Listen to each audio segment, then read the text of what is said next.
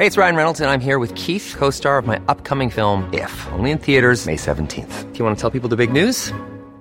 All right, I'll do it. Sign up now and you'll get unlimited for $15 a month in six months of Paramount Plus Essential Plan on us. Mintmobile.com slash switch. Upfront payment of $45 equivalent to $15 per month. Unlimited over 40 gigabytes per month. Face lower speeds. Videos at 480p. Active Mint customers by 531.24 get six months of Paramount Plus Essential Plan. Auto renews after six months. Offer ends May 31st, 2024. Separate Paramount Plus registration required. Terms and conditions apply if rated PG. Bonjour, voici les actualités info bref de ce jeudi 16 mars. À Rouen-Noranda, 200 ménages seront relogés pour créer une zone tampon autour de la fonderie Horn.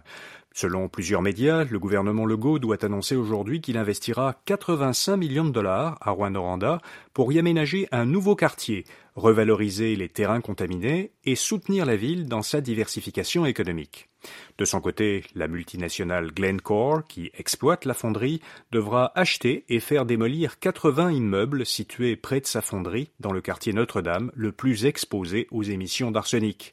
Glencore assumera aussi le coût du verdissement de la zone tampon qui entourera l'usine. Une loi a été adoptée pour euh, réduire les délais aux petites créances. Cette loi met en place une médiation gratuite obligatoire et un arbitrage automatique pour les litiges de moins de 5 000 dollars aux petites créances.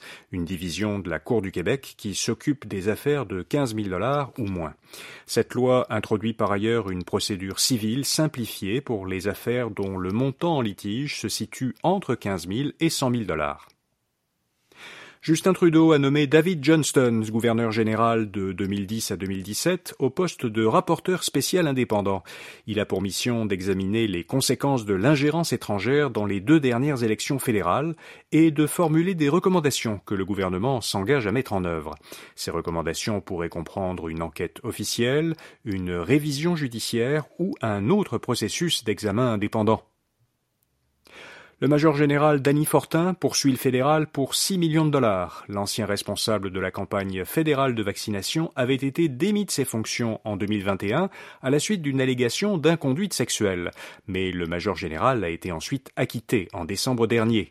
Il poursuit désormais le gouvernement et 16 hauts responsables, dont Justin Trudeau et l'ex-ministre de la Défense, Arjit Sajan. Selon l'agence La Presse canadienne, le major général dit qu'il a été victime de diffamation, d'enquête négligente, d'abus de confiance et de complot en vue de causer des torts. Et puis le gouvernement fédéral octroie, via la supergrappe des océans du Canada, 6,7 millions de dollars à une jeune pousse de Sherbrooke, Oneka Technologies. Oneka a conçu une bouée qui se sert de l'énergie des vagues pour dessaler l'eau de mer et produire de l'eau potable.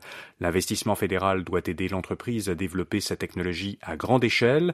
L'entreprise travaille actuellement sur un nouveau modèle de bouée qui lui permettrait d'alimenter en eau potable plusieurs dizaines de milliers de personnes. Si vous êtes abonné à l'infolettre quotidienne d'InfoBref, le nom d'Oneka vous dit peut-être quelque chose parce que nous avons publié un article sur elle en janvier dans notre série sur de jeunes entreprises québécoises innovantes euh, une série qui paraît dans l'édition du lundi de notre infolettre. Vous trouverez aujourd'hui un lien vers ce portrait de en page d'accueil du site infobref.com. Voilà, vous savez l'essentiel. Pour les principales nouvelles économiques et financières, écoutez notre autre balado quotidien Infobref Affaires. À demain matin pour d'autres actualités Infobref. Bonne journée.